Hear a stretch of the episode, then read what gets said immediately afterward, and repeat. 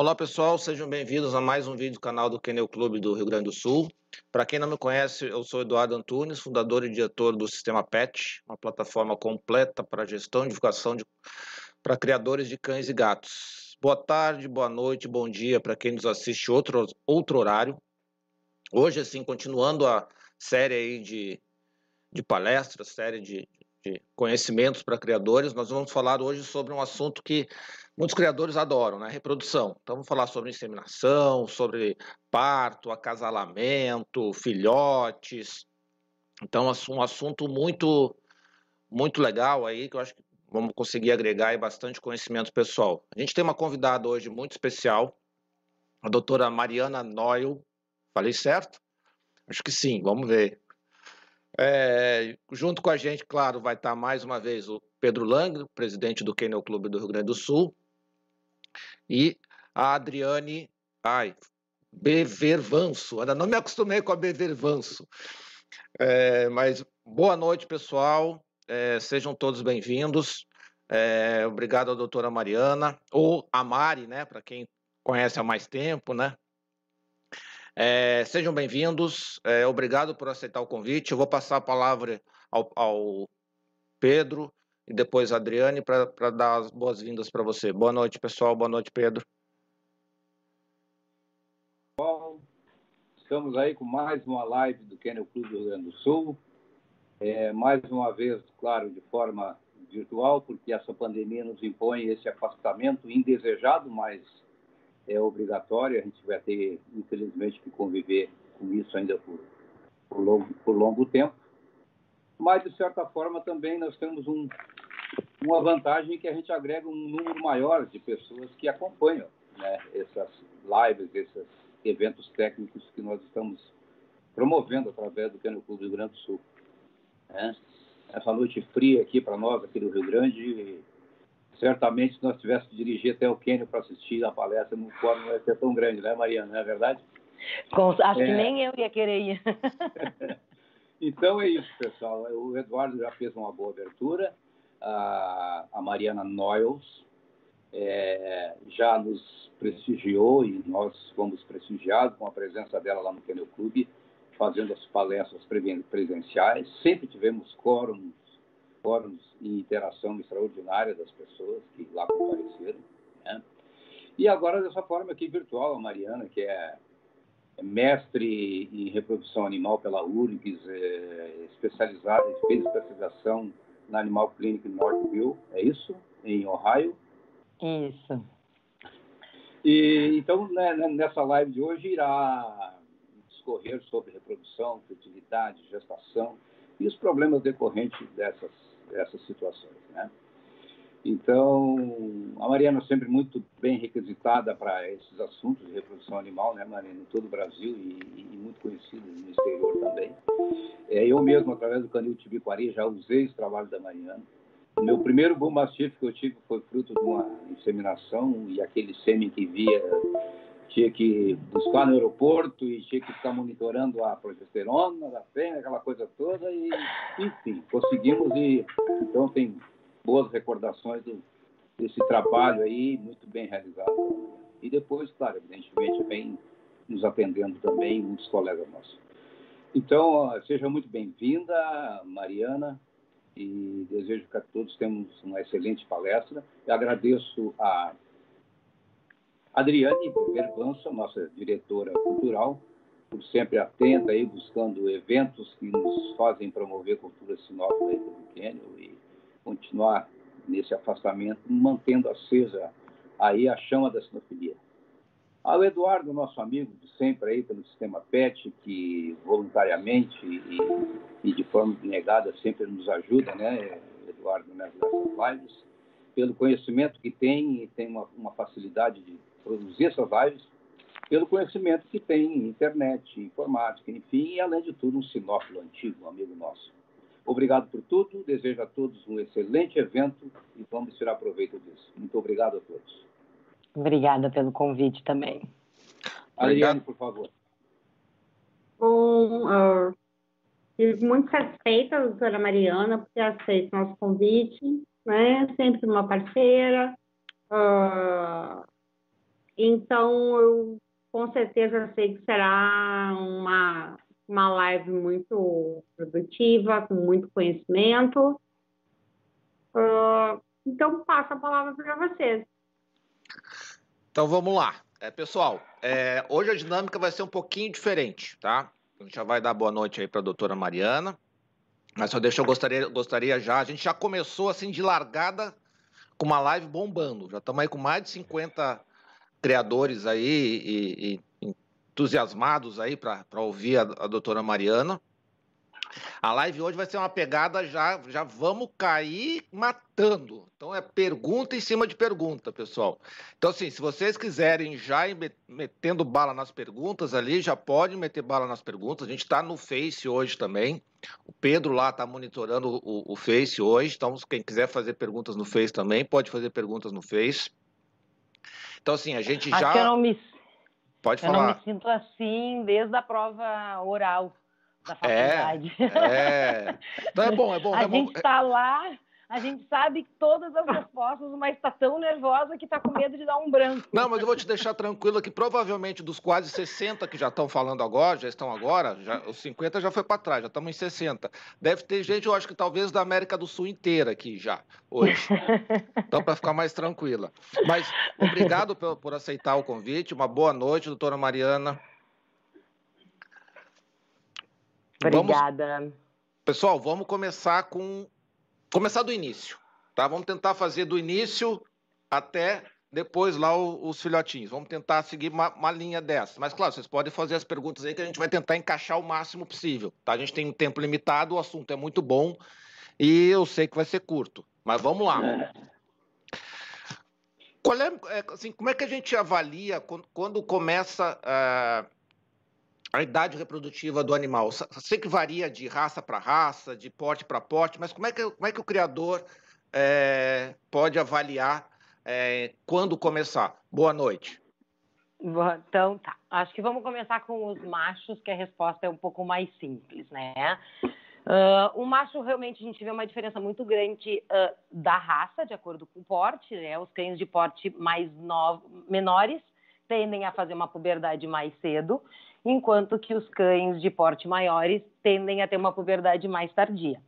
Às vezes, dentro da mesma linha, a gente também vê diferença. A gente vê algum criador falando, né? Ah, quando eu trabalho com a linhagem europeia, eu tenho uma puberdade mais tardia. Quando eu estou trabalhando com a linhagem americana, eu tenho a puberdade um pouco mais cedo. Então, na verdade, sim, com o macho é muito simples, porque a gente pode fazer o espermograma, né, que é o, a coleta do sêmen e avaliar e ver, tem espermatozoide, não tem, né, e se ele está ok, isso do, do, ponto de vista reprodutivo. Mas aí o que, que a gente não pode esquecer? Que dentro de cada raça a gente tem exames de saúde que são necessários para cada raça. Então, por exemplo, um Rottweiler, um Golden, um Dog Alemão tem que fazer um raio-x de displasia coxo-femoral e a gente tem uma idade mínima, mínima dentro de algumas raças para que essa, esse exame seja feito. Então, por um laudo oficial, o animal vai ter que ter 15 meses ou 18 meses, 12 meses. Então, também tem que ser respeitado esses exames de saúde para para o animal entrar em reprodução. Então, com o macho, eu acho que seria isso, ver quando ele começa a ter libido, interesse pela fêmea. A gente vê as linhas de crescimento, muito quem vai avisar isso para o organismo é a puberdade. Né? Então, se a gente vai lá e acasala uma cadela no primeiro cio, a gente pode uh, ter muitos problemas de imunidade. Então, a gente vê alguns criadores usando as fêmeas no primeiro cio e tendo um problema muito grande de estar na demodésica. Exato. Então, assim, exame, exame propriamente dito para eu saber ah, se uma fêmea está apta, na verdade, vai ser muito uh, óbvio, de, depois de todos esses exames que a gente já falou, de aspectos de idade, coisas assim, quando ela entrar no CIO, aí sim, a gente vai começar os exames de progesterona, que nem o Pedro mencionou lá no início, mas aí para fazer o acompanhamento de, do CIO, da ovulação, quando inseminar, essas coisas assim. Então, não sei se eu entendi muito bem o que tu quis perguntar. É, Fora a parte de, de tempo de estar tá pronta, né? É, exatamente para a questão, para ver se, se ela estava pronta, se tem algum exame de, de, é, de saúde que precisa ser feito antes. Tentar avaliar de uma forma mais. É, menos tem, empírica, tem certeza, né? sempre ter certeza assim, ó, que o animal está saudável, né? Então, um hemograma, um exame bioquímico, faça urologia de brucelose. Então, tem uh, uh, muitas coisas que a gente faz para ter certeza assim, ó, essa fêmea, coisas assim. Quando o animal vai ficando mais velho, quando são fêmeas de 4, 5 anos, aí sim a gente começa a, a, cuidar outros aspectos. Mas, de forma geral, quando ele chega na rotina da clínica, ela já está chegando no cio para saber o momento da ovulação e se já está na hora de inseminar. Show. É, vamos, assim, ó, pessoal, vocês, é, esse negócio de travar, não travar, aí ficou, um monte de mensagem lá para cima. Vou ver se eu consigo recuperar as perguntas aqui, tá? Aqui a, a, o Canil Pijorello é, perguntou: minha dúvida é referente ao milho nas rações. É verdade que atrapalha a fertilidade na reprodução? uh... eu, eu, falei, eu, falei, eu, eu, falei que já as perguntas vinham mais do chat do que da, da, das perguntas no, nossas. No pré. Na verdade, não. Não se pode afirmar que o milho da ração vai causar problema reprodutivo. Tá? Se a gente vai responder de forma uh, simples, assim, não. É óbvio que o tipo de alimentação, o tipo de ração que tu vai estar tá usando, qual é, porque a ração ela pode usar milho, mas ela ela não vai ser só a base de milho ou muitas vezes a ração que o criador escolheu não vai ser só a base de milho. E por mais que seja uma ração feita à base de milho, se faltou o aminoácido à ração, quando ela chega no mercado, ele é um alimento completo e balanceado. Né? Aí o que, que a gente tem que observar é que tu quer, às vezes, otimizar uh, vitaminas e minerais especificamente para reprodução. Então aí vai diferenciar qual que é o tipo de ração que tu está usando, uh, quanto que desse milho vai ter, mas não, não, é o milho em si, mas sim a distribuição calórica desse alimento. É um alimento que tem bastante proteína, é um alimento que tem uma alta digestibilidade, é um alimento que está bem balanceado é um alimento que vai ter uh, ômega 3 na apresentação dele, justamente para otimizar a parte reprodutiva. Hoje em dia a gente tem razões específicas para a reprodução, né? Hoje em dia a gente tem uma empresa que faz uma ração de um contexto da ração. Não, bacana.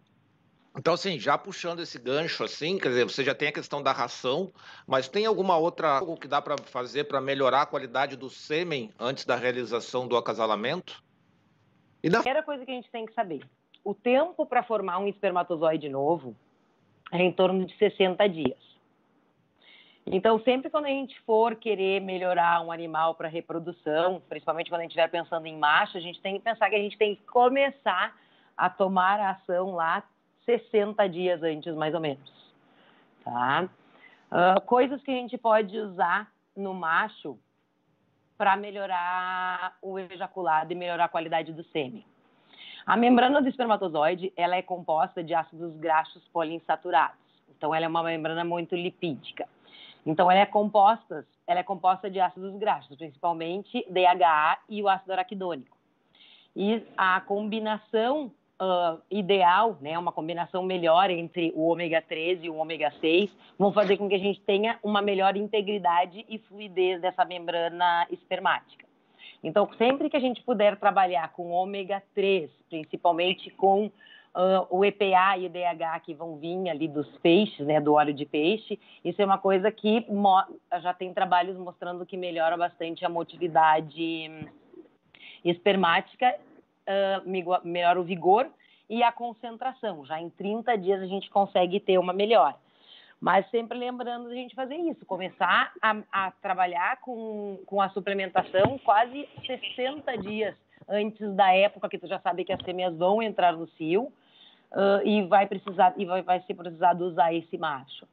Uh, a gente também usa muito antioxidantes, né? a gente usa bastante vitamina E, dá para usar vitamina C.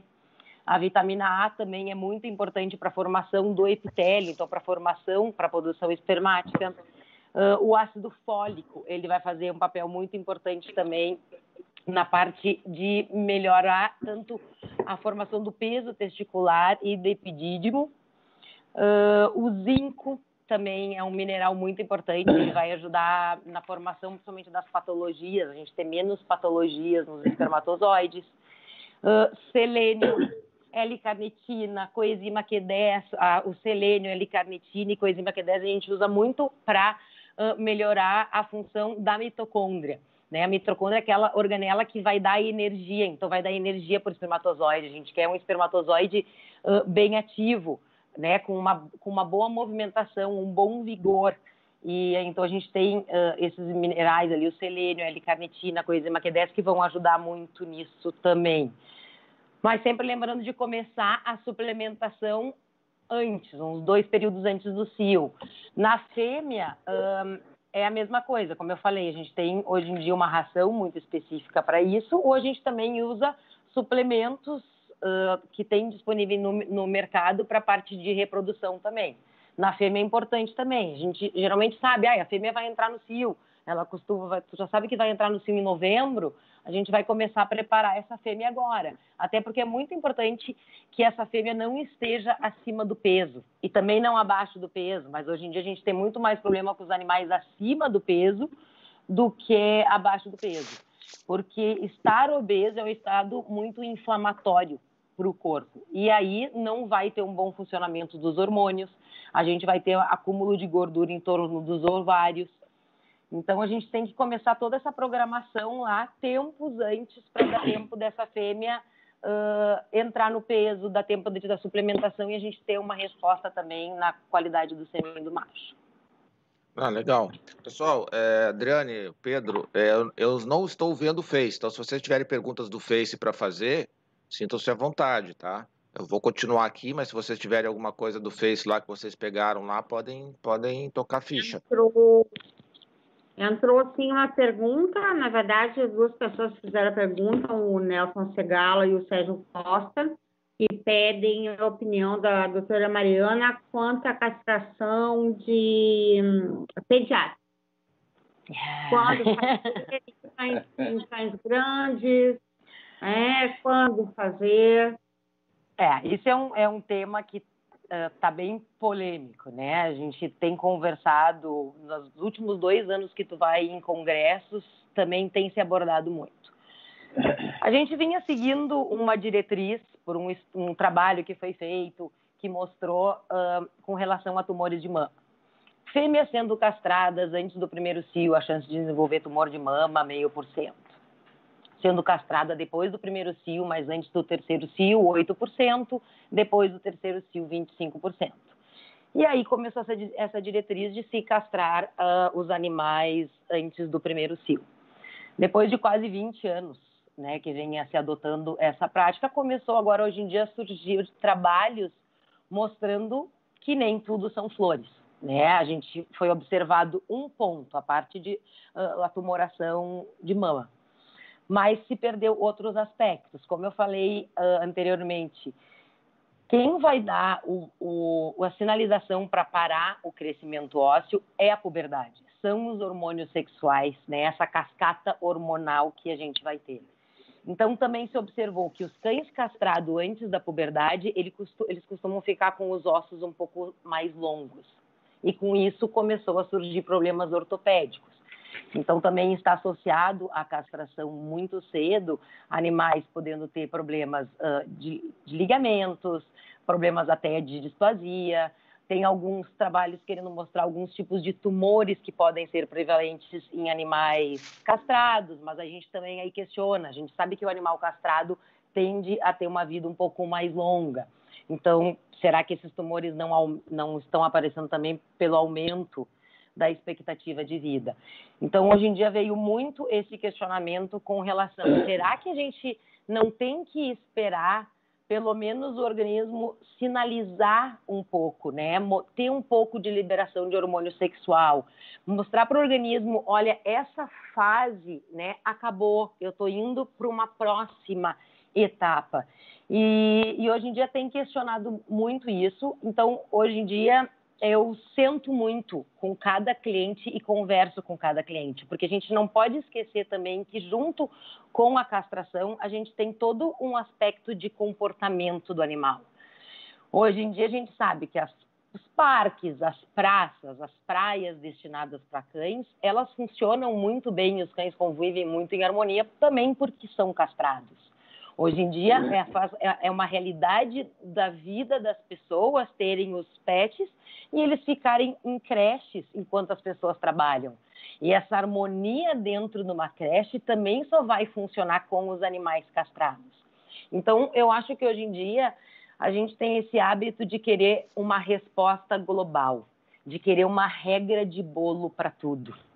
E a gente está muito errado, né? Porque eh, assim como na espécie humana a gente tem os indivíduos dentro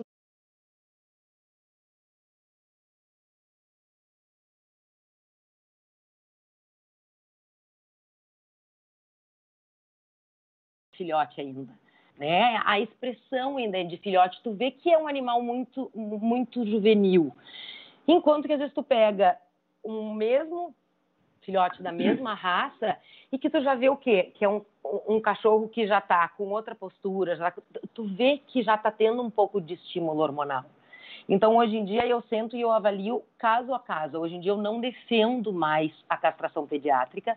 Eu sei que ela é uma coisa cômoda e segura para o criador. Seria uma maneira de vender o animal já castrado, garantindo que não vai ser usado para reprodução, por pessoas que não vão fazer uma reprodução de qualidade, observando todos os pontos que têm que ser observados. Mas principalmente em raças gigantes. Hoje em dia, um dog alemão, eu acho que ele tem que ser castrado, um macho quase que com dois anos de idade. Uma fêmea, com certeza, depois de um ano e meio de idade. Porque eu criei dog alemão.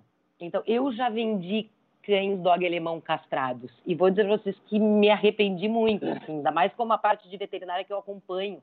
São cães que ficaram muito muito muito altos. Tu vê que eles eles tinham, né, eles não terminaram com uma boa uma boa articulação coxo-femoral. Então, assim, o assunto é polêmico e não existe uma resposta certa. Eu acho que aquele macho que com cinco, seis meses já tem um temperamento agressivo, aquele filhote que vem vacinar, a gente já está vendo que tem um comportamento diferente. Se ele está numa família que não tem aquele pulso firme para ter um filhote de temperamento forte, é óbvio que esse macho, a minha recomendação para ele vai ser castrar ele antes da puberdade. Agora, se ele é um macho pacato, ele está com 7, 8, 9 meses, ele não começou a levantar a pata, ele não se deu conta da existência, né, de coisas que eles começam a perceber quando são machos, eu acho que esse macho tem que esperar para castrar. Eu acho que a gente tem que parar de tentar ter uma regra de bolo para tudo e avaliar e tomar decisão junto com a casa da pessoa, a, a qual é o, a, a, importância e, daquele animal, para que, que ele está destinado dentro daquela família e avaliar bem individualmente cada caso. E um beijo, Nelson. e... é, tem mais? Uh, Vamos lá. Então, não, então, aí nessa questão da castração pediátrica, então, no caso, uh, vai se vender um filhote, vamos supor, então é muito cedo ainda, seria isso? Eu acho que tem que tentar fazer um contrato de castração, ou tinham me dito que agora o pedigree pode, vai vir tu pode fazer um pedigree para o que o animal vai ser castrado, vem alguma coisa. Eu acho que tinham me comentado a respeito disso, Pedro. Tem alguma coisa assim? Não, é, se estuda, se estuda, mas não há nada definitivo ainda, a confecção de pedigree limitado. Tá? Agora, eu entendo que falasse em contrato de castração, ninguém pode fazer um contrato é. de castração obrigar para que uma pessoa no futuro caça aquele carro. Sim, também não tem. É. Ah, então daqui a pouco, se o que, se daqui a pouco a própria CBKC. Acho que. É, não, mas esse assunto é muito polêmico e nós é não temos polêmico. definições ainda sobre isso e foge o nosso tema, né? Mas, pois é. Vamos prosseguir então exatamente no nosso tema aí. Eu tenho uma pergunta também. Toca a ficha. É, doutora Mariana, é o seguinte, é, os criadores, nós criadores, uma fêmea entra no cio e a gente tem um macho lá e deixa à vontade para acasalar. Então, às vezes, passa 5, 6, 8 dias acasalando. E os filhotes, depois, evidentemente, nascem tudo no mesmo dia, né? Nasce todo no dia. Então, eu pergunto qual é a qual é uh, o que que causa tudo isso, esses acasalamentos sucessivos em vários dias e sendo que o nascimento é num dia só. Como é que vão fazer esses filhotes? Tá. Então, acho que é importante a gente tentar explicar como é que ocorre a ovulação da cadela. né? Porque a gente vê o pessoal falar, né? Não, ela ovula, ela ovula em dias diferentes, ela ovula em dias alternados, tem filhote de idades diferentes dentro da ninhada. Na verdade, assim, a cadela, ela vai ter a ovulação num período ali de 12, 24 horas no máximo que vai ocorrer a ovulação, o processo de ovulação.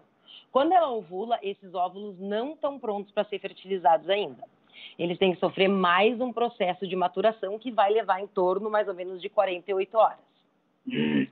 E aí depois esses óvulos duram mais ou menos um período ali de 12, 24 horas. Então, entre a ovulação e o fim do período fértil, a gente tem mais ou menos 72 horas. Então, a gente pode ter alguma diferença entre um filhote e outro, mas a gente vai ter uma diferença aí de 12, 24 horas entre um filhote e outro. Até porque a natureza também teria que ser sábia, né? Dentro do canil, olha os animais que a gente tem na rua, né? Aquela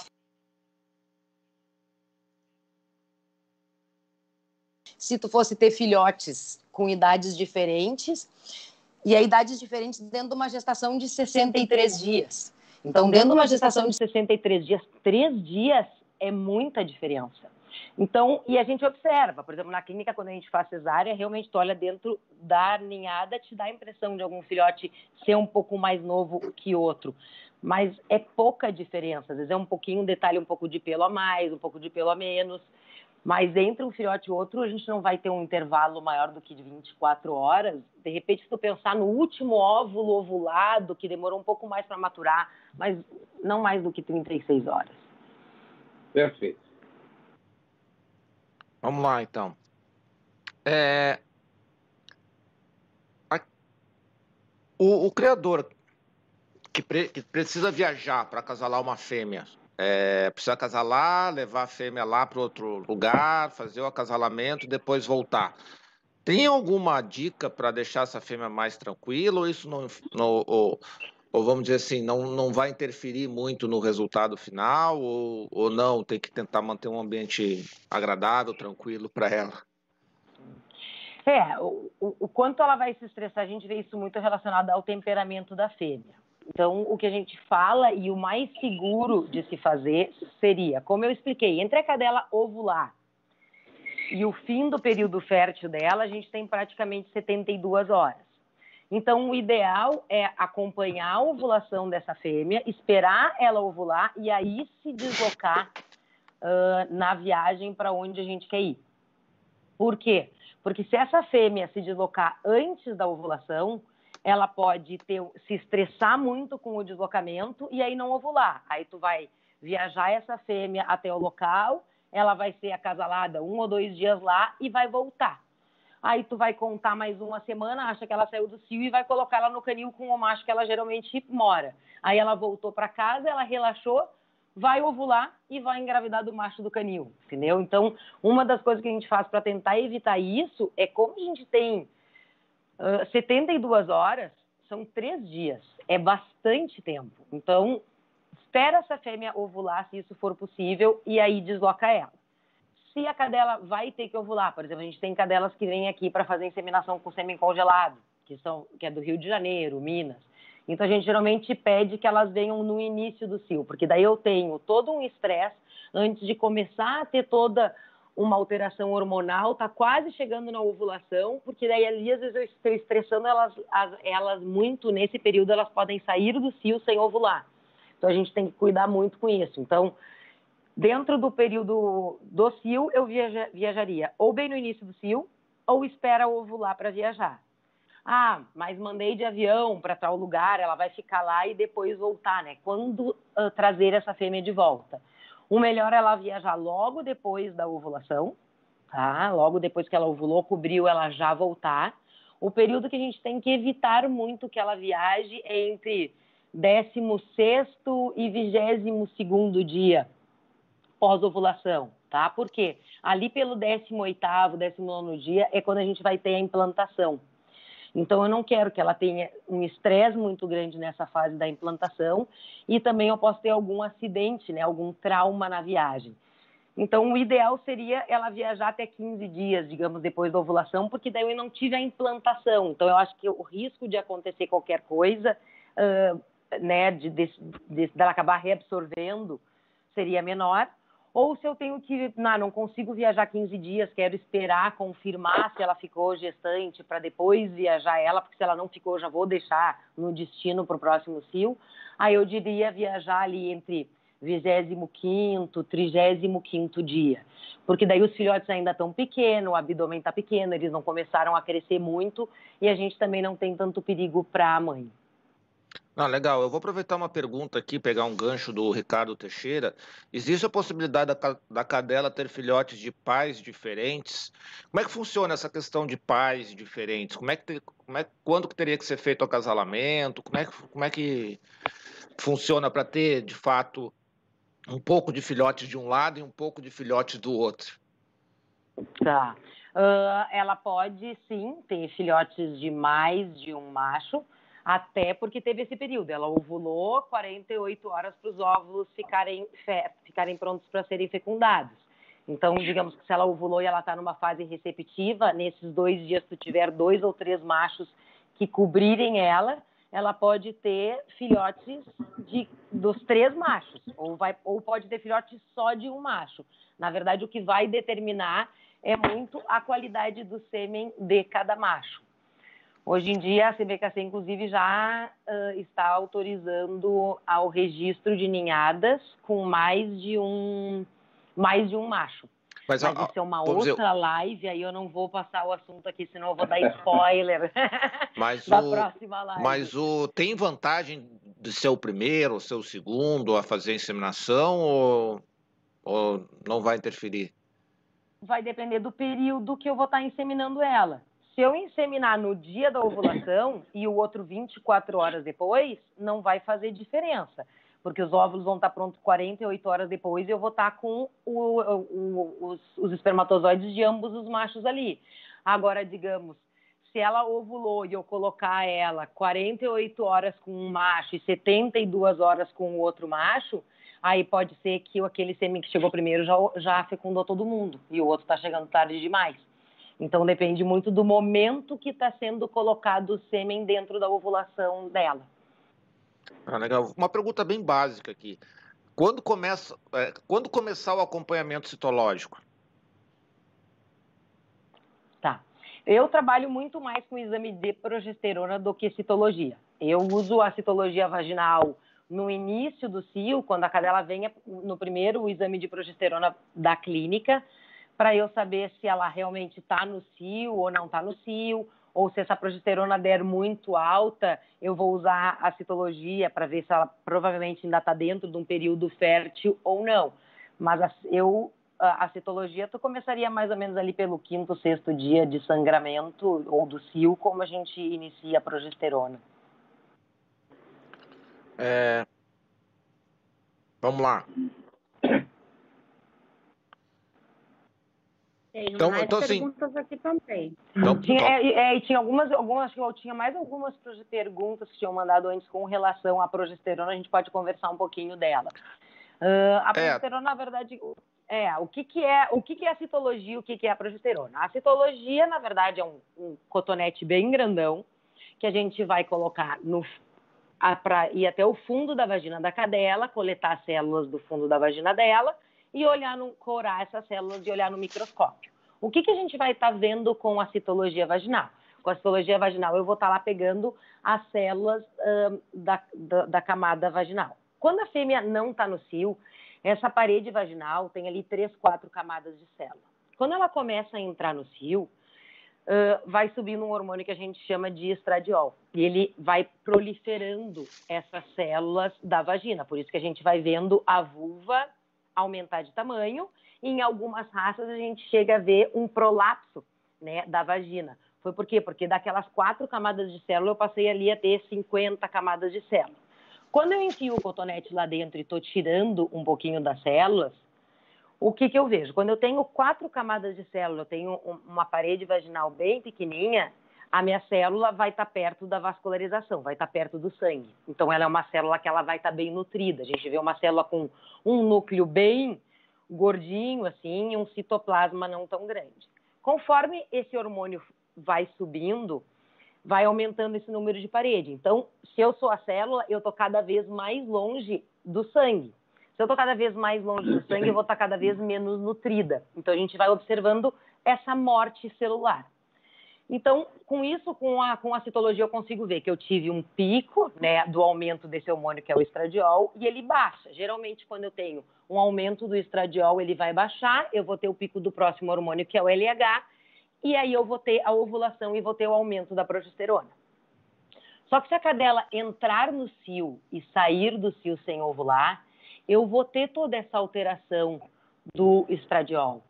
Então, eu vou ter alteração da citologia vaginal. Então, se eu estiver acompanhando ela só pela citologia vaginal, eu posso daqui a pouco estar tá dizendo que está num momento de inseminar e realmente ela não ovulou. Então, a gente faz aí o acompanhamento da progesterona. Por quê? Porque quando, quando a cadela vai ovular, ela vai ovular, ela vai fazer um corpo lúteo que vai produzir a progesterona. E a progesterona é quem vai manter a gestação. E essa progesterona ela se mantém lá por 60 dias, 63 dias na cadela gestante e um pouco mais na cadela que não está gestante. Ela vai se manter alta tanto na fêmea gestante como na não gestante. Então, eu, se, quando eu vou fazendo a progesterona, as pessoas querem muito saber um número mágico, né? Ai, qual é o número de progesterona que eu quero para inseminar a fêmea?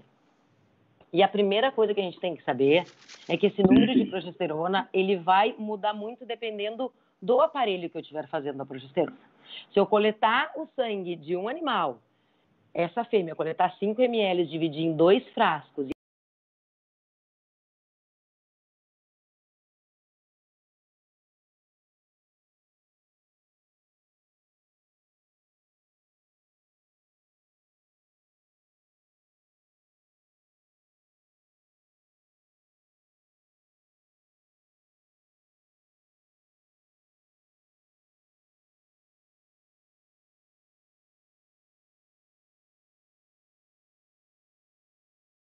é isso. Não adianta querer um número mágico, porque não existe um número mágico.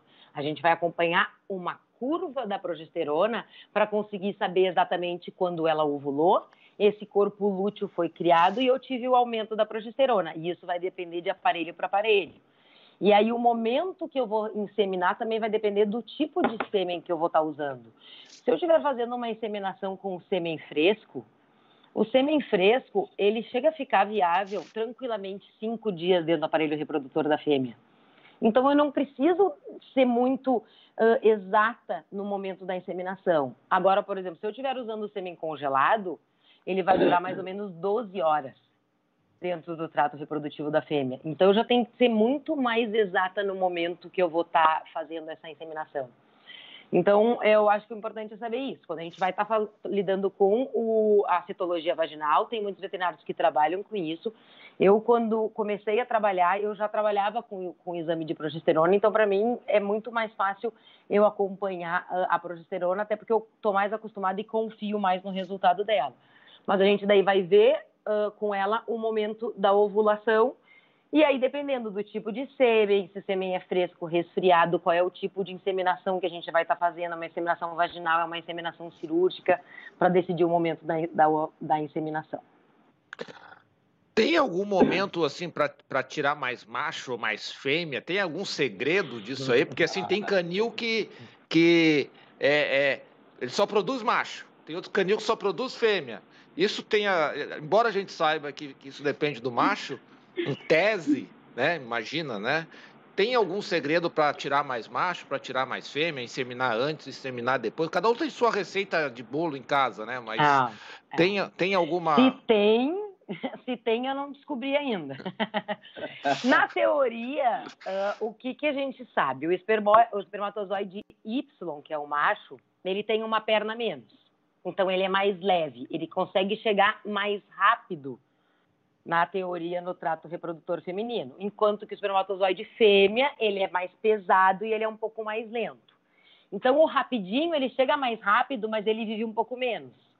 A fêmea ela é um pouco mais lenta, mas ela vive um pouco mais. Então se a gente for usar essa teoria, eu penso que se eu, digamos, insemino ela no, com sêmen fresco, claro, no dia da ovulação, nas 48 horas depois, quando ela vai ser fertilizada, eu teria mais espermatozoide fêmea disponível. Mas na prática a gente vê que não funciona muito. A gente chegou a trabalhar uma época com uns veterinários de cavalo que eles faziam uma técnica para separar os espermatozoides, separar espermatozoide X de Y. Uh, tu não consegue separar 100%, mas tu separa mais ou menos 95%.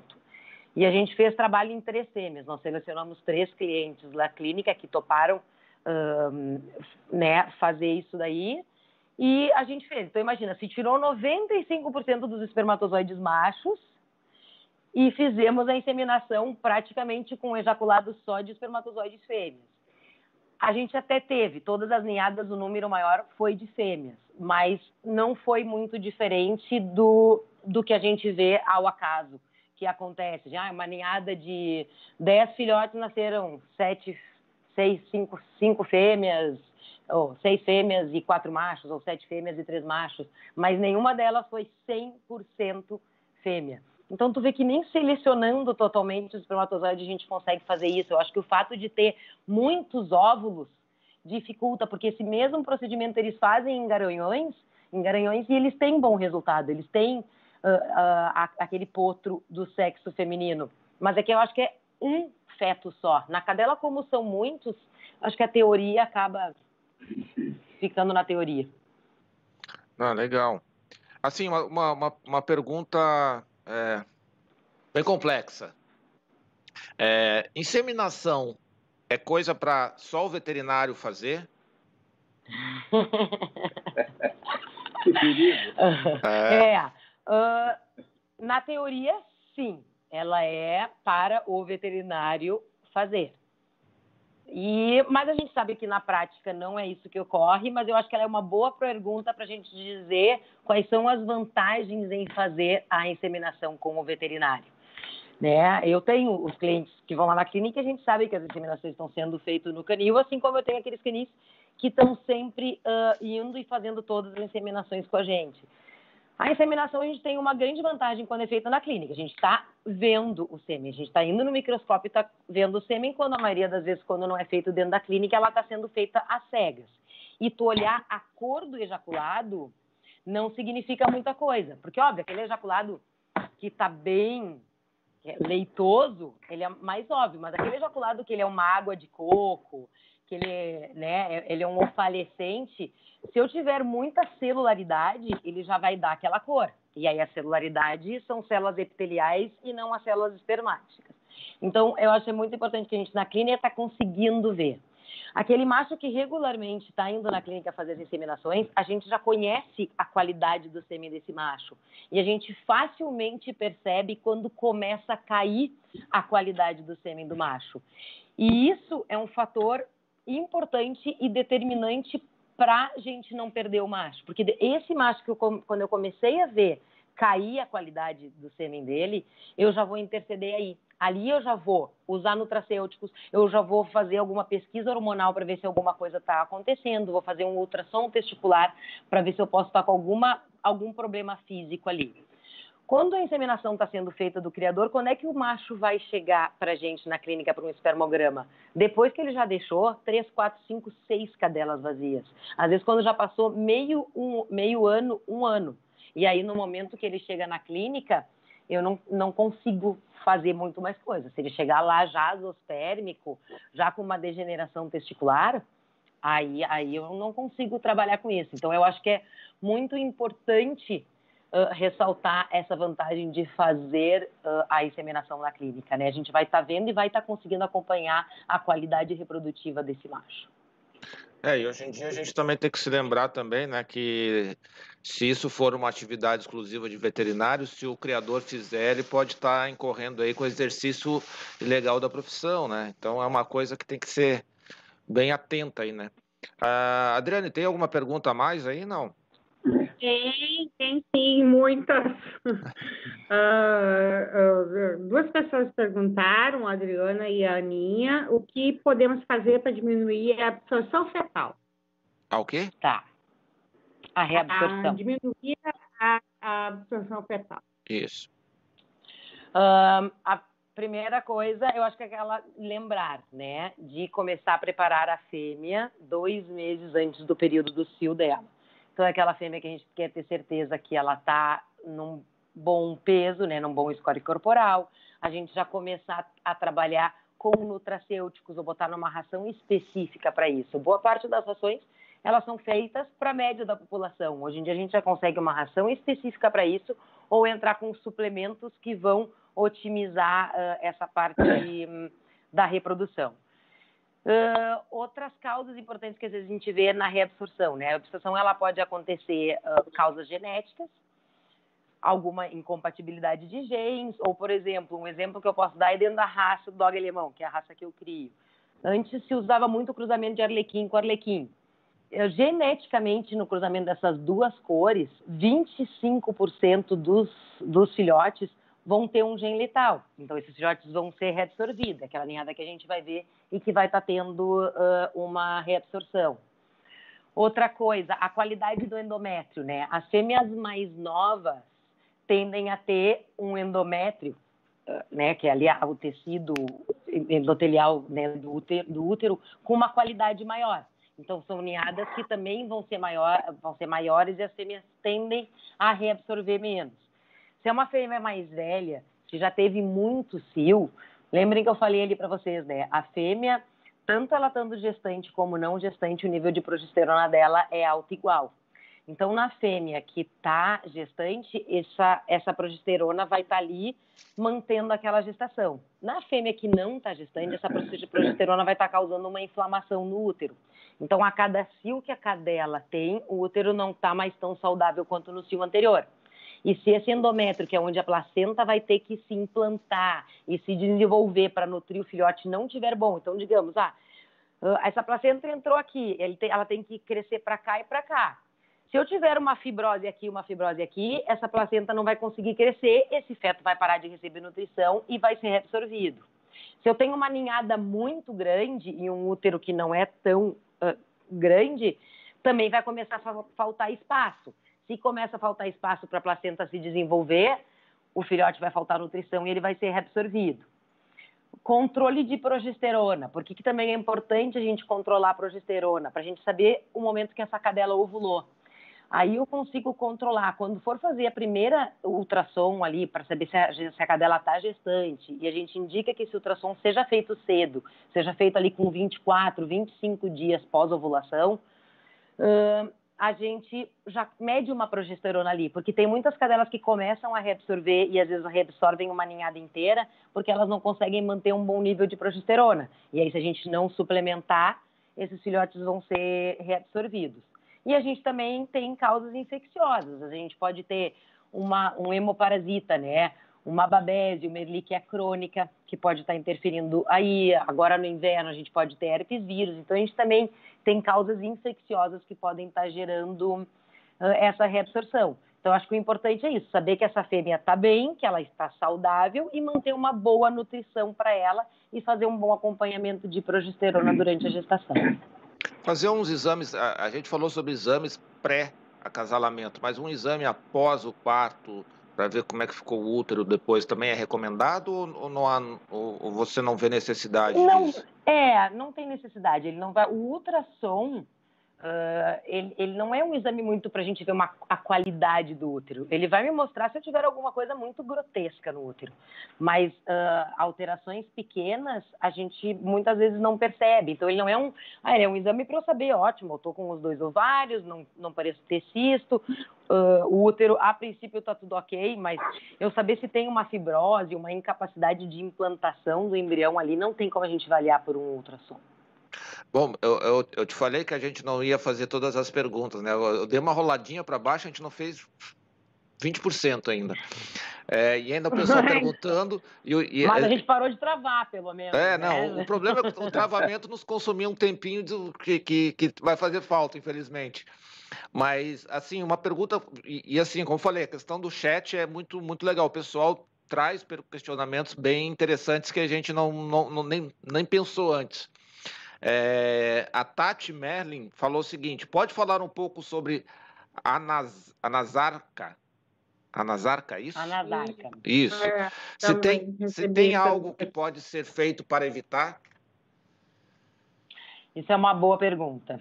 Né? Vamos, então, primeiro, falar o que é o anasarca.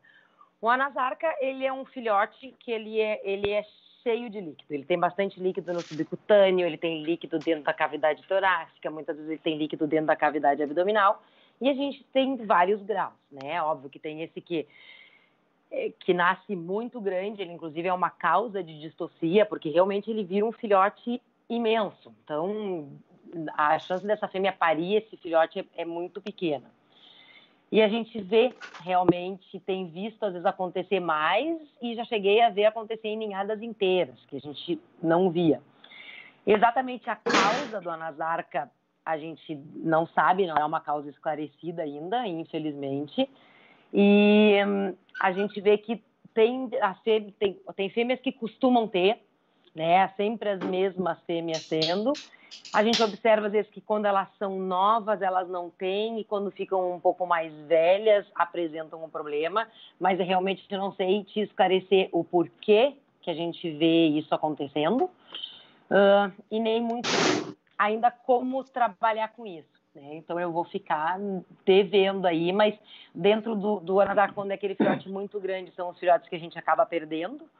E os filhotes que nascem, que a gente chama que é só quase um water puppy, né? Que a gente fala que é só aquele filhote com um pouco mais de líquido, se ele tem mais líquido no subcutâneo, esses muitas vezes a gente uh, consegue fazer que esses filhotes uh, venham, né? A, a, consigam nascer e se desenvolver mas é, é, é realmente complicado e ainda não se sabe muito por quê.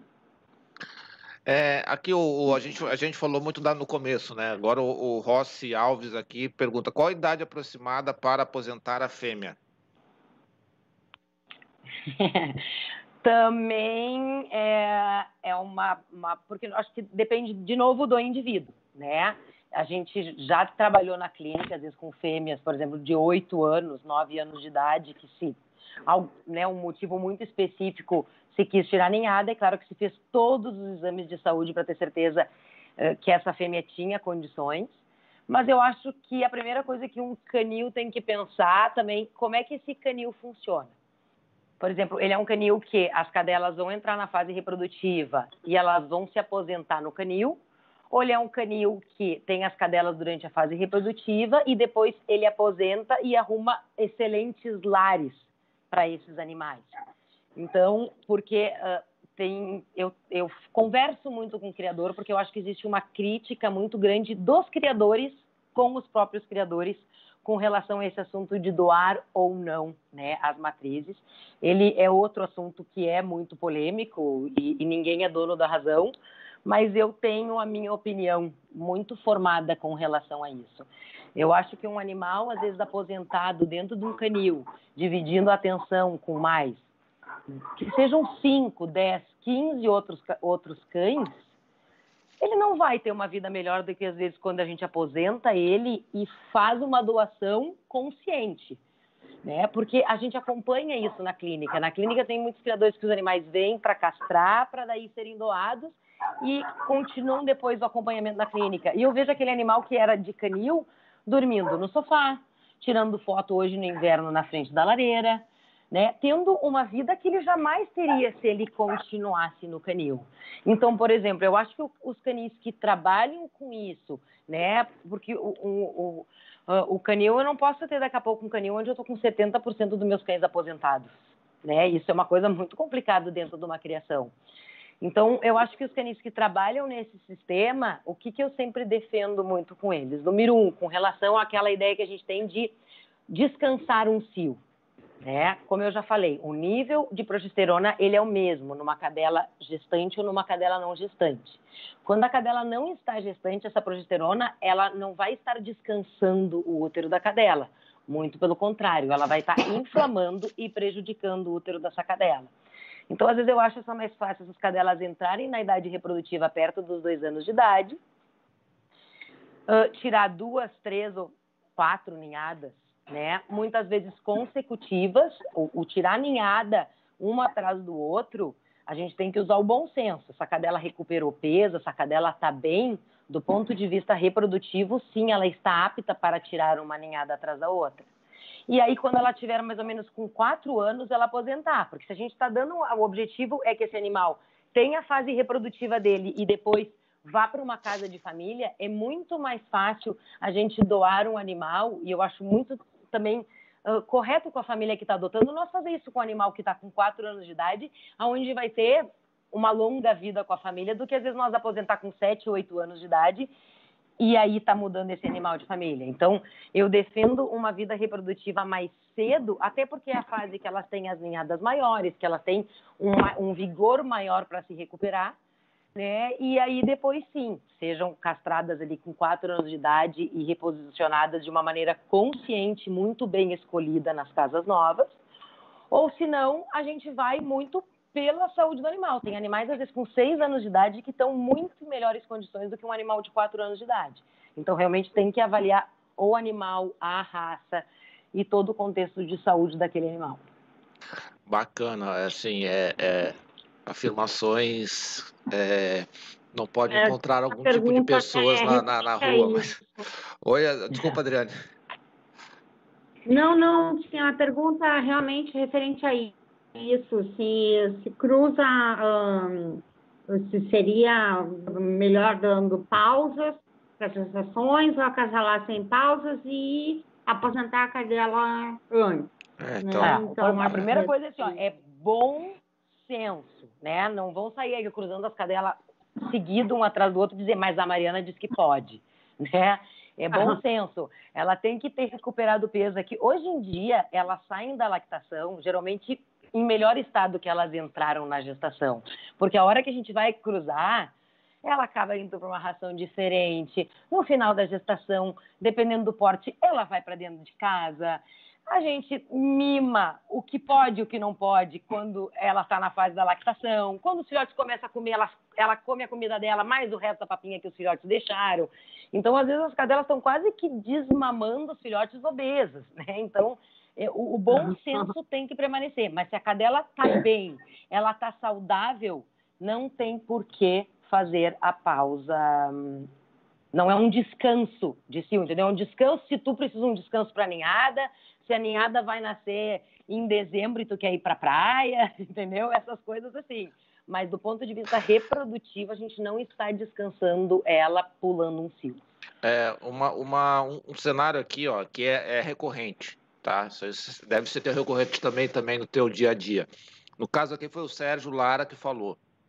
Tem uma fêmea dogo argentino que nunca emprenhou. É, eu também tive uma chau também. Assim, todo mundo deve ter o seu caso em especial, né? Olha lá, tá o Pedro concordando, a Adriane também deve ter um caso, tá? Tem uma cadela que não tinha jeito, né? Já cruzamos, né, ó, já fiz várias inseminações artificiais que faço em minhas outras fêmeas, mas ela especificamente nunca emprenhou. É, ah. é, ele perguntou que exames poderia fazer, mas enfim, é, o que, que ele pode, o que, que o Sérgio, o que, que eu podia ter feito, o que, que o Pedro pode fazer para nesses casos? Tem algum. É, eu sei que não tem, é, como é que é, bala de prata, mas quais são os caminhos que a gente pode tomar? Bom, a primeira coisa que a gente tem que saber é dessa fibra, que tem muitas cadelas que às vezes chegam na clínica e nunca pegou cria. Mas a primeira coisa a gente perguntar, mas foi feito acompanhamento de progesterona? Em algum momento foi feito que essa cadela entra no cio e está ovulando? Então, acho que a primeira pergunta é se não pegou cria, assim, ó, foi feito tudo certo, o que, que a gente tem que fazer? Fazer o exame de progesterona. O sêmen do macho, teve certeza que o sêmen do macho estava ok? Né? O sêmen foi colocado no dia certo. Eu fiz a, ultrassom cedo. Tem muitas pessoas que ou não fazem ultrassom, né? Esperam para ver se a barriga vai aparecer ou não, ou acaba fazendo ultrassom lá com 40 dias. E faz muita diferença a gente saber se essa cadela está emprenhando e está reabsorvendo os filhotes ou se ela não está pegando cria. Então, fazer o ultrassom cedo também. Mas vamos partir do princípio que foi feito tudo ok, né? Foi, foi feito acompanhamento de progesterona, o macho estava ok, a inseminação foi feita no dia certo, uh, o ultrassom foi feito certo, realmente a cadela não está pegando cria. Então, o que, que a, gente, a gente vai fazer? Ó, primeiro a gente vai fazer exames gerais para saber se essa cadela está com saúde e não tem nada de errado com ela. Uh, e muitas vezes, o que, que eu indico? Ah, já fez duas inseminações ou duas montas naturais, não pegou cria. Fizemos todos os exames de saúde, tá tudo ok, a gente não viu nada de errado. Eu indico que seja feita uma inseminação intrauterina. Né? A gente vê em muitas cadelas, principalmente uh, bulldog inglês, bulldog francês, são cães que a gente tem muitas cadelas que vão, fazem tudo direitinho com a gente, fazem inseminação e não pega a cria. A gente vai para uma inseminação cirúrgica que tem uma ninhada numerosa. Dentro da cirurgia encontra alguma coisa de errado, muitas vezes não encontramos nada de errado mas a gente vê que dessa maneira elas conseguem pegar cria. Então, quando eu indico, até porque quando já chega essa cadela que já tentou uma, duas, três vezes, vocês, no geral, já chegam meio também de saco cheio de tentar tudo. Então, o que eu falo, vamos, vamos pro, pro vai ou racha, vamos ter certeza que está tudo ok e vamos para uma inseminação cirúrgica. A taxa de gestação positiva numa inseminação cirúrgica com semi-fresco lá na clínica é em torno de 93%. Né? Então, realmente, a chance de não pegar cria é muito pequena. Mas, assim, eu vou te, eu vou te, eu vou te fazer uma provocação com relação a isso. Com relação tá. a manejo, né? É, até o doutor Fernando Bretas falou na semana passada, se o Pedro puder me lembrar ali qual era o ditado que ele, que ele usou, mãe, como é que era? Mãe parideira? Era, era é, uma... Parideira.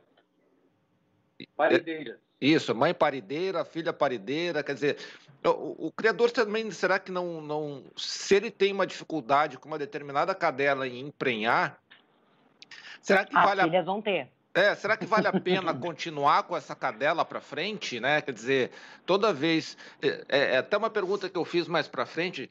O tempo já comeu e, e, e, eu sei que não vou conseguir chegar lá, mas assim, em termos de manejo e, e planejamento de ninhada, ter uma cadela com esse grau de dificuldade para emprenhar é, contribui é, assim, em, que momento que vale a pena fazer é, é, esse, esse esforço extra para tirar a ninhada, já que, pô, de repente eu vou ter filhas com o mesmo problema, netas com o mesmo problema e, e eu estou criando um problema e não uma solução, né? Joana é uma criadora há muitos anos, mas estava enfrentando dificuldades. Joana não conseguia vender seus filhotes na velocidade que gostaria e estava com dificuldades no controle dos gastos. Ela até tinha um site, mas estava sempre desatualizado, pois dependia de outros para fazer isso. Suas planilhas de controle eram sempre difíceis de manter e as contas estavam uma bagunça. Mas tudo isso ficou muito mais fácil para Joana depois que ela assinou o sistema PET. Agora ela consegue um planejamento mensal das contas que deve pagar e que deve receber consegue fazer uma gestão do seu estoque de ração, sabendo com antecedência quantos dias eles irão durar. O sistema também emite alertas a respeito de todos os cuidados médicos regulares, como vacinas, vermífugos, antipulgas, etc. O planejamento das ninhadas acontece de forma mais organizada. Com a árvore genealógica ilustrada nas ninhadas, fica muito mais fácil saber onde se quer chegar. Isso sem nem se preocupar com o site, pois o sistema PET trata de organizar e montar as informações de forma adequada para o site. Assim, qualquer pessoa interessada em conhecer seu plantel terá de forma organizada no seu computador, celular ou tablet as fichas mais completas de seus animais. A vida de Joana agora é muito mais fácil. Ela agora tem muito mais tempo para curtir seus pets com tranquilidade. Faça como Joana, assine o sistema PET e divulgue o seu trabalho. Exatamente, porque uh, a gente, dentro da criação, infelizmente, às vezes acaba fazendo uma, muito uma seleção negativa, né? Porque uh, é bem isso, as, as, essas fêmeas que só pegam cria com inseminação cirúrgica, muitos, muitas vezes a gente observa as filhas dela também só tendo cria com inseminação cirúrgica, e a gente avisa isso. Aí o que que acontece? Nasce quem?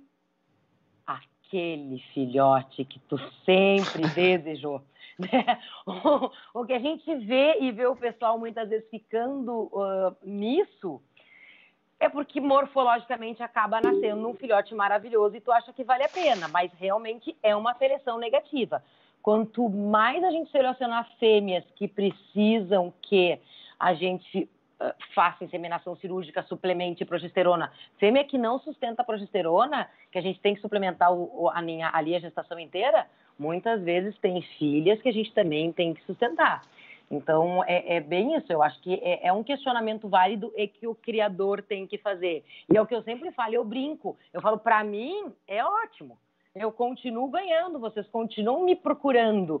Mas eu acho que realmente tem que avaliar o quanto vale fixar isso dentro da linha de sangue.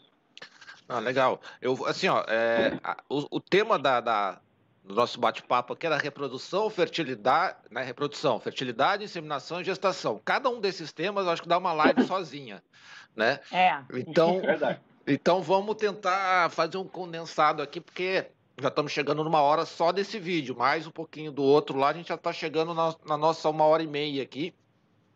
Vamos falar um pouquinho Muito bem, de... tem uma pergunta, por favor, Eduardo, tem uma toca, pergunta aqui do Tiago, aliás, Tiago não Tomás Miranda.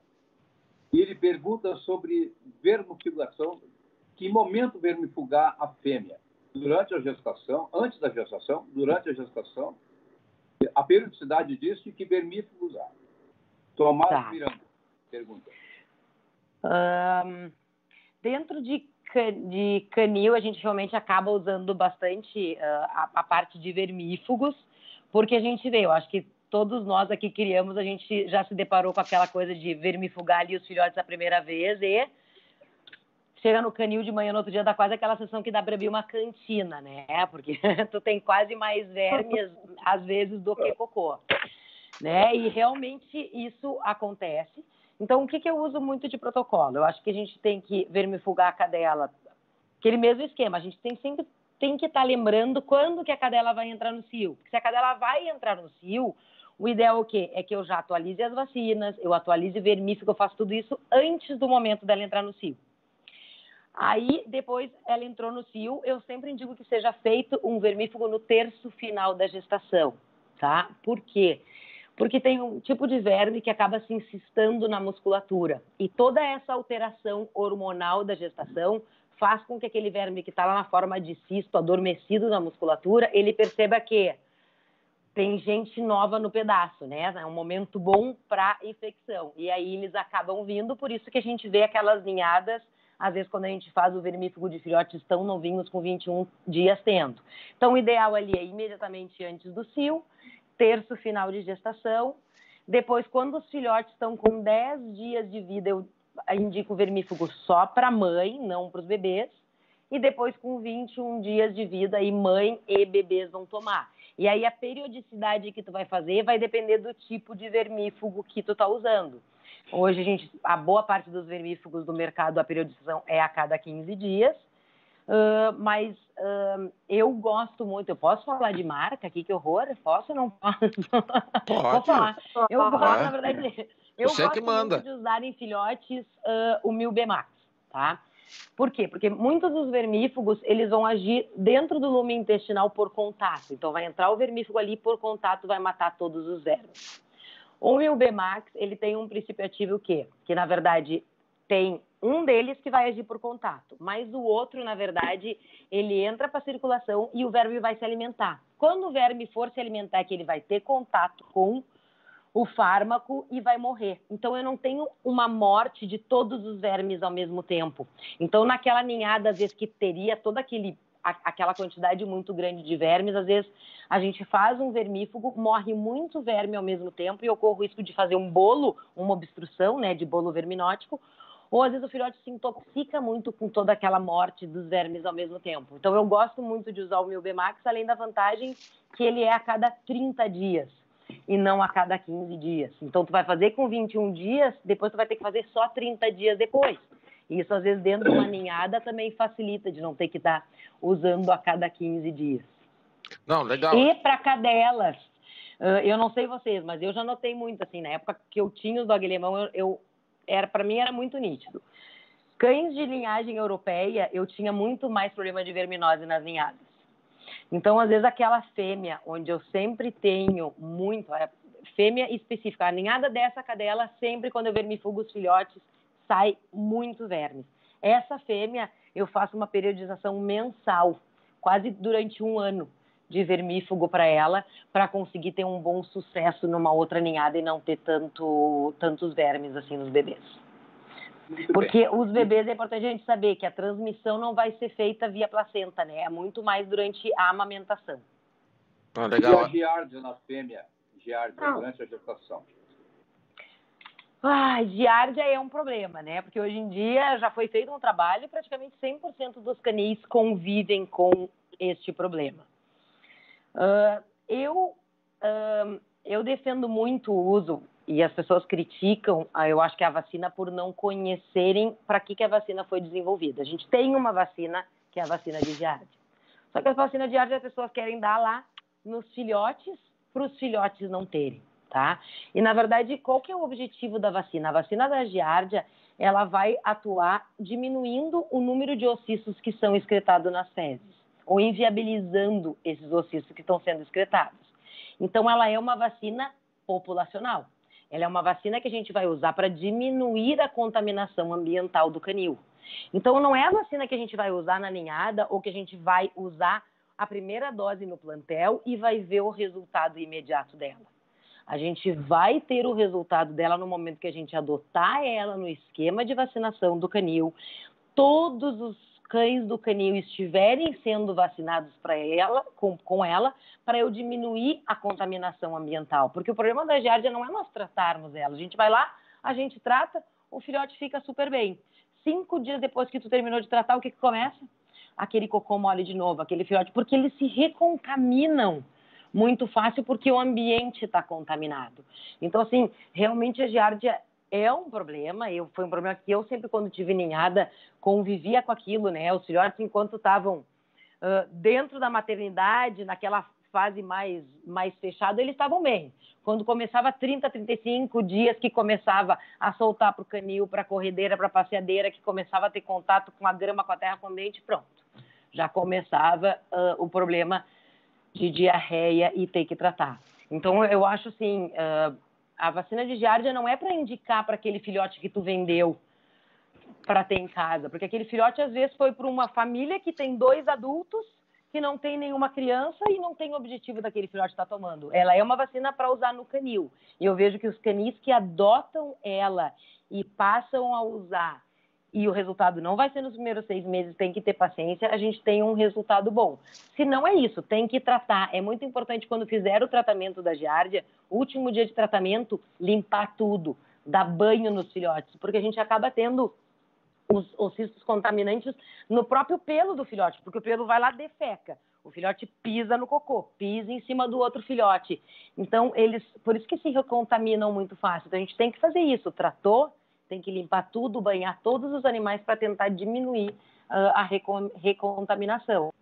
Durante a gestação, aí vai, vai ter que ver qual é o tratamento que vai ser feito de eleição. Às vezes a gente acaba usando ali três dias de vermífugo para tentar agir e não ter que usar com antibiótico. Aí também vai, vai depender um pouco da opção do clínico que estiver atendendo. Não, é, eu fiquei preocupado que tu fosse falar que a medicação fosse ivermectina. Aí, aí ia dar conflito. Não, ela está em alta. Está tá em alta, alta tá, agora. Tá, faltando para os criadores. Oi? Para alguma coisa serve. Tem uma questão aqui, só para encerrar a questão da, da pausa da gestação, né? Se há ou não necessidade da pausa da gestação. No caso da cesárea, doutora Mariana, é necessário pausa? Não. Se a cesárea foi bem feita, o material utilizado foi bem feito, não. Uh, o que a gente vê muitas cadelas que fazem cesáreas, a gente tendo que aposentar elas, uh, não é por causa do útero. Muitas vezes a gente tem que aposentar essas cesáreas uh, por causa da parede abdominal, né? Tu, elas e não é e é por causa da gestação, né? Principalmente as cadelas, cadelas que têm gestações muito grandes, 10, 11, 12 filhotes, são as cadelas que muitas vezes, e que precisam fazer cesárea, que a gente aposenta mais cedo. Porque tu faz duas, três cesáreas, como tem muita, né? A, a musculatura fica muito fina e elas começam a fazer hérnias uh, abdominais ali pós-cesárea. Aí muitas a gente tem que aposentar não pela qualidade do útero. O útero continua lindo e maravilhoso, mas a musculatura abdominal já está muito delgada e não está aguentando mais uh, a gestação. Pessoal, é uma coisa tão importante, tá? É, quem, quem assinou o canal provavelmente recebeu até indicação de que a live mudou o endereço. Então, assinem aqui, já aproveita agora, deixa o like também para interagir. Eu sei que a gente teve esses probleminhas de áudio e tal, mas a gente está se esforçando bastante para deixar sempre tudo 100%. Mas não esquece de deixar o like, assina o canal aqui, aproveita agora. É, enquanto a gente continua agora aqui com uma. Eu sei que o tempo. Eu sei que vai ficar um montão de perguntas sem responder, tá? Porque a gente pode ir a, a, de novo, né? É, até as. Até as quatro da manhã, porque não vai faltar assunto. Mas se vocês é. quiserem é, depois conversar com a doutora a Mariana, aqui, deixa eu ver aqui. Aqui, não, ali, ali, ó, tá o site dela ali, a fertivita.com.br Tá? Vocês podem acessar lá.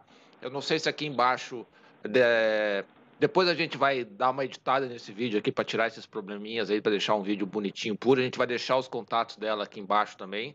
Depois, se vocês tiverem é, mais dúvidas, é, podem é, entrar em contato com a doutora Mariane, lá com a galera da Fertivida, que eles vão vão responder para vocês as dúvidas sem problema nenhum. Ela, ela já está aí atendendo criador, criadores há um bom tempinho, então já, já sabe nos, nos aturar um pouquinho, né?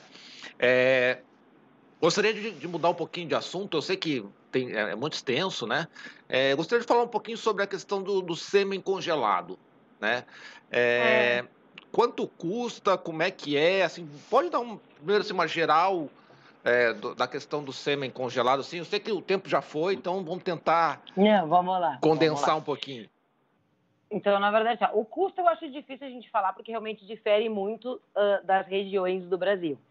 Mas uh, o sêmen congelado, acho que, que é importante das pessoas saberem. A ideia, e atualmente como ele é utilizado, a ideia do sêmen congelado não é para ele substituir de imediato o reprodutor no canil mas é muito por quê? Para a gente poder guardar o material genético daquele reprodutor para tu usar no momento que a gente não tem mais filho, tu não tem mais neto, tu ficou longe daquela linha de sangue e dentro da nossa seleção genética a gente vai perdendo características, né? A gente consegue melhorar, melhora a linha de dorso, melhora um ombro, perde cabeça e aí queria voltar em cães atrás e a, o semicongelado ele, ele nos ajuda muito nisso. Né? Então, a gente poder guardar um material genético desse reprodutor. O que, que é importante a gente saber? A inseminação com o sêmen congelado, ela tem que ser uma inseminação intrauterina. Então, ela não vai ser aquela inseminação vaginal, uh, ali sem acompanhamento de progesterona, que vai se contar os dias do cio, a receptividade da fêmea e fazer. Até porque, como eu falei antes, o sêmen, ele pode ser congelado, ele não tem um prazo de validade, a gente já tem sêmen congelados ali na clínica há 18 anos e já fizemos inseminação com sêmen que veio uh, de fora, que já estava congelado há 26 anos e já tivemos ninhada. Então, não existe um prazo de validade para o sêmen que está congelado. Uh, mas existe a técnica diferenciada para inseminação. Então, a gente tem que fazer uma inseminação intrauterina e o acompanhamento de progesterona ele tem que ser muito bem feito. Por quê? Porque o sêmen, depois de descongelar, ele vai ser viável por 12, 24 horas. Então, a gente não vai, vai ter que saber exatamente quando ela está ovulando para saber exatamente quando fazer a inseminação para ter uma chance maior de sucesso na inseminação. A gente tem aí bastante ninhadas com sêmen congelado, trabalha bastante com isso. A taxa de gestação positiva hoje em dia fica em torno de 80, 83% com o semi-congelado. E, e é muito bom. Eu, ano passado, não, ano passado, não, acho que deve fazer uns dois anos, nasceu uma ninhada de semi-congelado de um macho que eu tinha, que já estava morto há 10 anos, e vou dizer vocês que foi a primeira vez que eu experimentei aquela sensação que eu consigo dar um pouquinho para os outros, né? E realmente, tu olhar dentro daquela ninhada, um ou outro filhote Olha, tu olhar dentro daquela ninhada, um ou outro filhote com a característica muito parecida, né? Com a do pai, do cachorro que tu tinha, com os jeitos do cachorro, realmente é uma emoção muito grande. Ah, legal. Ô, e a questão é, de... Doutora Mariana... Ganso, Pedro, acho que pode nos esclarecer isso aí. Uh, a, em, em, a respeito do sêmen congelado, como é que fica o registro dos filhotes dessa ninhada? Uh, o sêmen, quando ele é congelado aqui, ou quando é um sêmen que vem importado, a gente tem que fazer toda uma documentação e comunicar à CBKC que esse sêmen foi congelado, quantas doses estão congeladas e se ele foi importado, quantas doses foram importadas e toda uma documentação que também tem que vir com o sêmen importado, né? Uma carta do criador uh, dizendo, né, que, que, que vendeu esse sêmen. Então a ninhada ela vai ser registrada só que não, no momento não vai ter assinatura do, do criador na parte do padriador, né? Vai ter uma documentação que a gente vai entregar para o criador, que ele vai anexar junto com o mapa de ninhada, que vai estar tá mostrando que aquela ninhada é de sêmen congelado. Tudo que a gente faz com o sêmen uh, dentro ali da clínica, a CBKC sempre tem que ser, ser comunicada, né? Eu congelei o sêmen, a CBKC é comunicada. Eu usei uma dose de sêmen, a CBKC é comunicada que eu usei essa dose de sêmen nesse dia com determinada fêmea. Então, tudo é feito e tudo é comunicado para poder se registrar. A ninhada normalmente só tem alguns passos diferentes a serem Mas seguidos. São, são vocês que comunicam ou vocês passam um documento para o criador? Então, a, a, o, a, o, banco de material genético é que faz toda a documentação com, as, com a CBKC sobre o congelamento, né? Aí depois a gente vai entregar o documento que vai ser anexado ao mapa de ninhada e aí feito o registro no Queneu Clube normalmente. Pô, legal, isso eu não sabia aí, ó. É assim. Ah, eu queria perguntar, Mariana, é o seguinte. Tá, tudo bem, o criador não tomou essa cautela toda, não armazenou sêmen, e agora o cão dele está com nove anos. Esse sêmen, esse sêmen já está fraco, ele quer usar. E aí, o que, que ele vai fazer agora? Aí vocês ficam à espera de um milagre. Né? é a vida. É o que eu falo. Às vezes o pessoal lá, eu chego, gente, eu sou só veterinária, eu não sou curandeira, não faço milagres. É, é, muito complicado. Assim, a fase boa de congelar a sêmen do cachorro é quanto mais novo ele tiver. É ali nos dois, três anos de idade. Tem alguns cães que chegam, porque às vezes eles chegam com nove anos, mas ele está reproduzindo. Mas ele está conseguindo reproduzir a fresco. A gente tem que lembrar que tu tem uma perda da qualidade do sêmen quando congela, né? A gente pensa, tu, con tu coleta esse sêmen, ele vai para uma centrífuga, fica girando lá cinco minutos que nem um louco. Aí depois tu coloca dentro da geladeira, depois tu coloca no gelo seco, depois tu coloca no nitrogênio e ele fica lá morto. E, né? Então, uh, uh, realmente a gente tem que, um, uh, tem que tem que controlar muito isso daí, né? Não respondi, não respondi tua pergunta, me enrolei só. é, não, para que ele tenha boa qualidade, né, esse sêmen, né? Então, na verdade, a gente, ó, a gente, a gente vai olhar esse sêmen e esse sêmen ele vai estar tá bom para eu usar fresco, mas ele não tem mais qualidade para eu congelar. Às vezes ele com 9 anos ele vai chegar bom para eu usar a fresco numa inseminação cirúrgica. Então, assim, tem cães, acho que a gente já congelou sêmen de cachorro com 8 anos.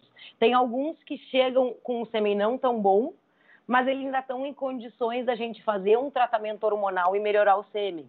Mas é que ah, às vezes quando eles mas às vezes quando eles chegam, é, às vezes quando eles chegam velho, eles já chegam com o sêmen ruim e uma próstata ruim. E aí o tratamento hormonal, é, ela, ele vai atuar diretamente na próstata junto. Eu vou melhorar o sêmen, mas eu vou aumentar o tamanho dessa próstata. Se ela já tiver grande, se ela já tiver inflamada, aí eu para tentar congelar o sêmen dele, eu vou acabar quase que levando ele a ter que ser castrado porque a próstata piorou muito. Então, assim, realmente não tem como fazer milagre. Não adianta deixar o cachorro chegar, ficar muito velho para eu conseguir. Mariana, uma, uma, per, uma, pergunta assim, o, o, pessoal que nos ouve aqui, eu te falei, é, de novo, a gente está com bastante audiência aqui, mesmo com todos os problemas. Tá? Com todas as quedas. Com todas as dificuldades, o pessoal aqui está insistente. Eu saí com todas as quedas é, que teve. É, mas, assim, o pessoal lá do interior, de, porque assim, a galera de Porto Alegre está muito bem assistida, né, em termos de, de veterinários e tal, tem, tem, tem, tem uma galera muito boa aí, por, aí na volta. Mas vamos supor que o pessoal está no interior, né, é, tanto do Rio Grande do Sul, quanto aqui em Santa Catarina, pessoal que nos ouve em outros lugares, é, e, e deseja fazer o congelamento de sêmen. É, dá para fazer à distância? Como é que funciona essa questão aí? Dá para fazer à distância. A gente uh, chegou no início da clínica a fazer bastante à distância, mas a gente tem que lembrar o seguinte, que vai ser um processo a mais, né? É um caminho a mais que esse sêmen tem que fazer para depois ser congelado. Então, às vezes a gente vai perder a qualidade do sêmen. Então, realmente vai depender assim, ó, se o cachorro tem um sêmen muito bom, que resfria muito bem e congela muito bem, eu vou conseguir trabalhar. Mas tem alguns cães que, por exemplo, porque a, qualidade do sêmen a fresco, às vezes eu tenho um sêmen que tem 90% de motilidade. Eu tive um macho, né, que eu trouxe dos Estados Unidos, era um cachorro lindo. O sêmen a fresco era maravilhoso, mas o sêmen dele resfriado e congelado era horrível. Ele caía de uma motilidade de 90% para 40%. Esse cachorro, se tu for adicionar mais um resfriamento, 24 horas de viagem até chegar na clínica, às vezes a gente perde qualidade demais. Então, o que a gente fala, dá para fazer, mas a gente vai ter que fazer e ver como é que vai ser o resultado. Se ele não responder bem, aí às vezes é melhor ele vir e viajar até aqui e aí fazer o congelamento. Aí é o que eu falo. Eu tenho um cliente que se desloca do Rio de Janeiro, de Belo Horizonte até aqui, quando o pessoal do interior aqui fica com preguiça de se deslocar duas, três horas, eu chego a ficar até o pessoal uh, do São Paulo, Rio de Janeiro, Minas, costuma fazer muito isso. Então, eles já estão acostumados. Chega a época de exposição aqui, eles chegam na sexta-feira para fazer coleta e vão e ficam na segunda para fazer coleta também. Olha aí, a gente consegue coletar antes. Ele vai até mais feliz para a exposição, né? Claro, já, já vai. e aí depois faz uma coleta depois. Pessoal, já já estamos no já já a gente já abusou bastante da doutora Mariana aí, tá? Eu vou fazer só, eu vou Adriane, eu vou eu vou me eu vou me me, me, me, furtar o direito aqui de fazer uma última pergunta para ela, porque já, já, é. já são 9 e 20 a gente já né, projetado uma hora e meia com todas essas quedas e tal, então... É, é, eu... é, permite que eu faça uma última pergunta? Tá, claro, Vamos, claro, a gente vai fazer mais duas. A última. A última. Uh, sobre catosal B12, né, para para fertilidade, enfim. Uh, o que, que tu queria dizer, do, do, Mariana? A gente usa ele bastante na clínica. Na verdade, o catosal B12, ele tendo a B12, porque as pessoas estão acostumadas muito a usar o ácido fólico. Ah, eu vou usar o ácido fólico, vou usar o ácido fólico, mas eu preciso da B12 para ter uma melhor utilização desse ácido fólico. Então, eu gosto muito do catosal porque a gente faz a suplementação de B12 e depois mantém em casa a suplementação do ácido fólico e consegue fazer uma melhor utilização do ácido fólico para um melhor desenvolvimento neuronal dos bebês. Legal. Então, assim, então agora eu vou fazer a última perguntinha aqui. Vamos lá. Alguma dica para os criadores na questão de planejamento do acasalamento, nessa questão de manejo né, da, dessa, dessa fase do cachorro em termos de planejar um acasalamento, é, a gestação e o parto? Tem alguma, alguma algo que você queira destacar é, e que a gente de repente não falou ali que, que, que, vale a pena ser, que é mais importante que você vale que vale a pena? Eu acho que é, é o importante que eu já destaquei, né? Lembrar de controlar um, dois meses antes da cadela entrar no cio, para ter tempo de se programar e não ser pego de surpresa. Ai, ela entrou no cio, e agora o que, que eu faço? Fazer uma boa nutrição. Né? A nutrição eu acho que é fundamental aí, então não economizar na parte nutricional dos animais, fornecer uma boa ração. Em termos, muitos canis estão querendo fazer alimentação natural por conta, né? Aquela ideia de que a gente tem que lembrar que a alimentação caseira não suplementada, ela é muito pior do que a pior ração que a gente tem disponível no mercado.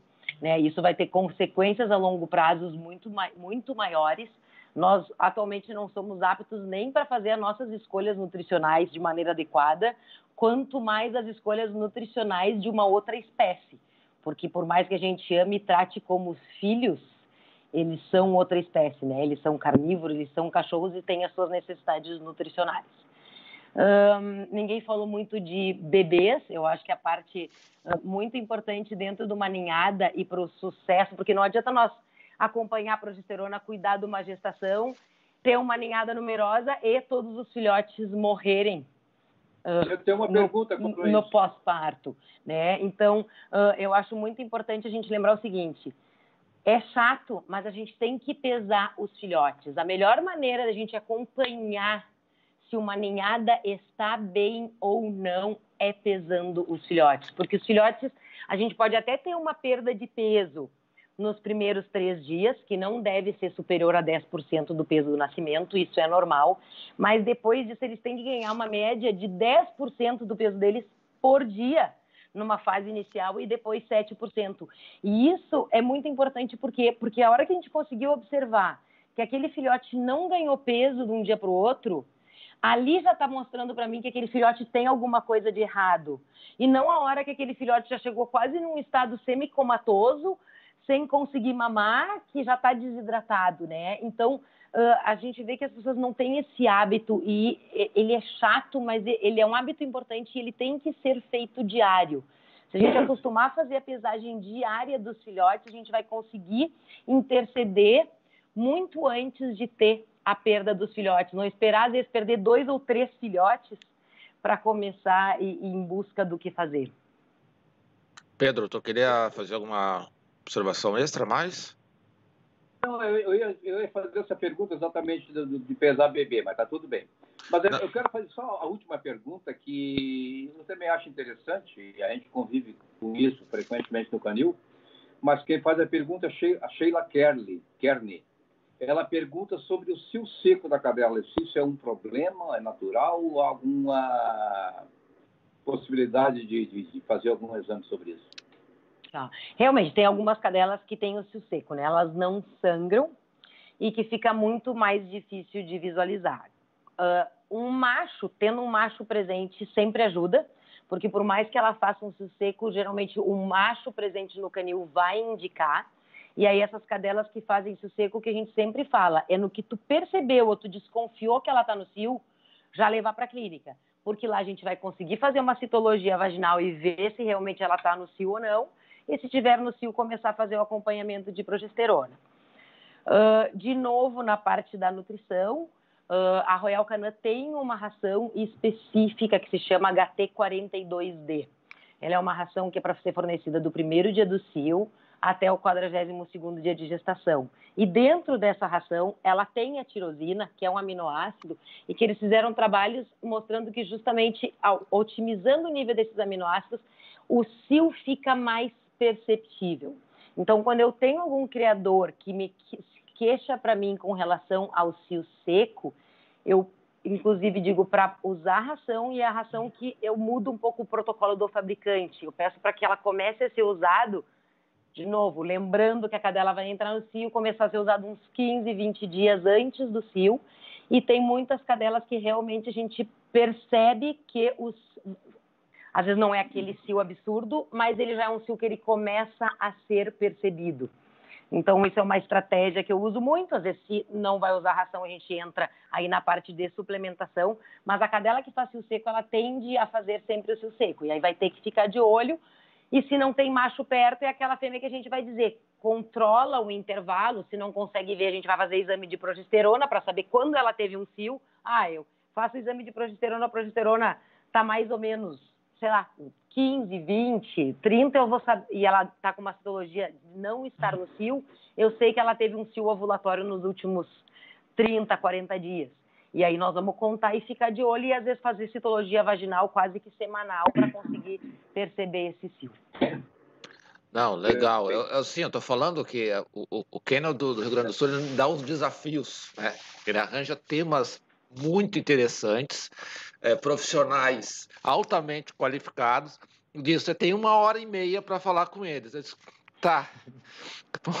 Se fosse umas cinco horas, eu acho que a gente ainda, tá, ainda tinha, tinha é, material para conversar. É, então, assim, eu é. gostaria é. de agradecer. É, eu sei, pessoal, não deu para falar tudo.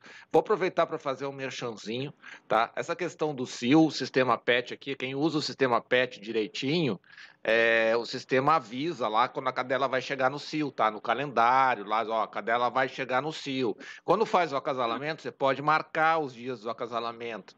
Quando precisa fazer pesagem dos filhotes, marca as pesagens no filhote, dos filhotes dentro do sistema, monta o gráficozinho da, do, do, do, do ganho de peso dos filhotes. Você pode dar o acesso ao veterinário para ele acompanhar isso também. Então, assim, fazer para quem assina o, o, o, sistema PET, já tem tudo isso na plataforma, tá? Então também já é, dei uma olhadinha lá com carinho, qualquer coisa me chame. Tá aqui embaixo, ó. Uh, tá aqui. Tá não bom? tem desculpa para perder. Não, tem o conhecimento e a ferramenta. Então não, não, não tem mais choro. É, então, assim, é, Mariana, obrigado de coração aí pelo teu tempo. Desculpa aí as, essas quedas, realmente fugiu ao controle aqui, não, não sei o que, que houve.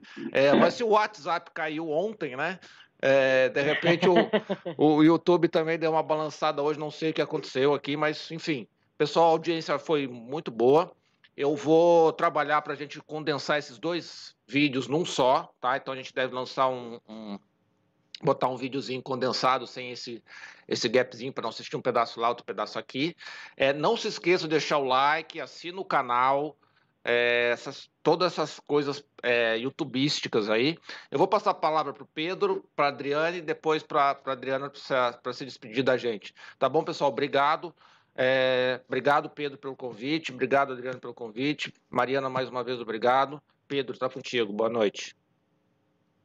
Diretoria Cultural, sempre promovendo esses eventos. Em breve já vai anunciar um novo evento para a semana que vem, não é? Em seguida teremos uma chamada sobre isso. Obrigado pela tua atuação. Doutora Mariana Niels. Olha, Muito bem. Eu ainda vou aprender a falar o seu nome. Tá? Mas, enfim, doutora Mariana, muito obrigado pela tua participação, pela tua gentileza em querer nos atender nessa noite fria. Né? E a, a, realmente as, os seus esclarecimentos foram fundamentais para nós, criadores. Muitas coisas, às vezes, passam desapercebidas e não é tão difícil de nós praticar algumas coisas que tu falaste aqui. Né? O criador tem que ficar mais atento a coisas que são simples de fazer. E, evidentemente que algumas coisas nós temos que recorrer sempre aos veterinários. E essa parte de reprodução é fundamental que se procure. Né?